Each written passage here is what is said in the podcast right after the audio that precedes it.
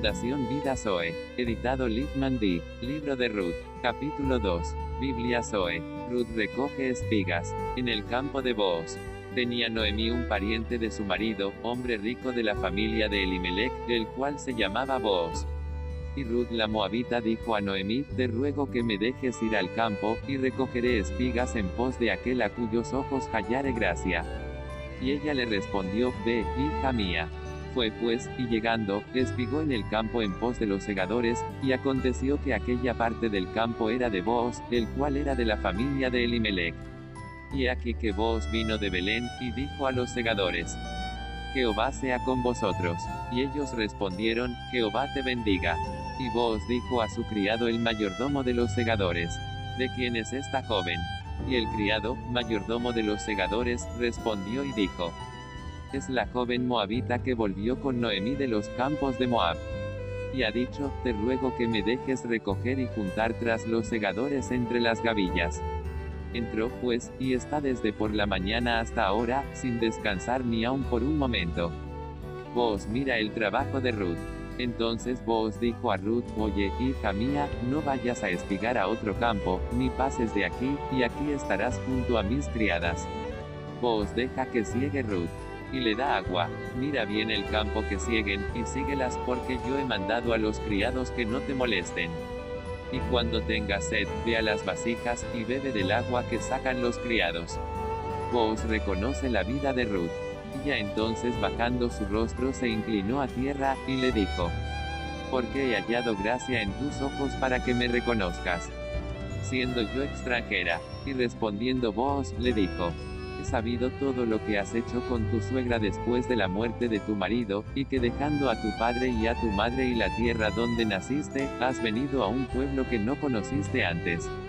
Vos bendice al corazón de Ruth. Jehová recompense tu obra, y tu remuneración sea cumplida de parte de Jehová Dios de Israel, bajo cuyas alas has venido a refugiarte. Y ella dijo, Señor mío, halle yo gracia delante de tus ojos, porque me has consolado, y porque has hablado al corazón de tu sierva, aunque no soy ni como una de tus criadas. Vos invita a comer a Ruth. Y vos le dijo a la hora de comer, ven aquí, y come del pan, y moja tu bocado en el vinagre. Y ella se sentó junto a los segadores. Y él le dio del potaje, y comió hasta que se sació, y le sobró. Vos aumenta su gracia a Ruth. Luego se levantó para espigar. Y vos mandó a sus criados, diciendo, que recoja también espigas entre las gavillas, y no la avergoncéis.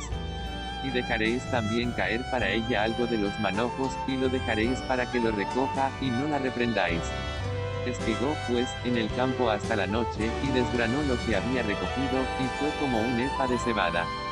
Y lo tomó, y se fue a la ciudad. Y su suegra vio lo que había recogido. Sacó también luego lo que le había sobrado después de haber quedado saciada, y se lo dio. Y le dijo su suegra, ¿Dónde has espigado hoy? ¿Y dónde has trabajado?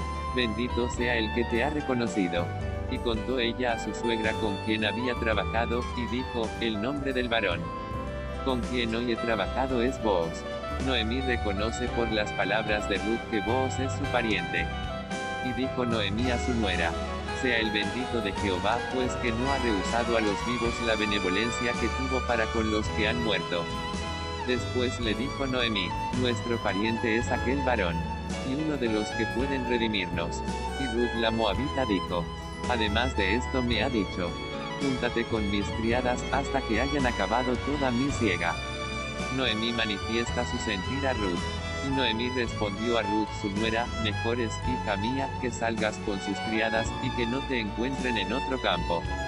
Estuvo, pues, junto con las criadas de Boaz espigando, hasta que se acabó la siega de la cebada y la del trigo, y vivía con su suegra.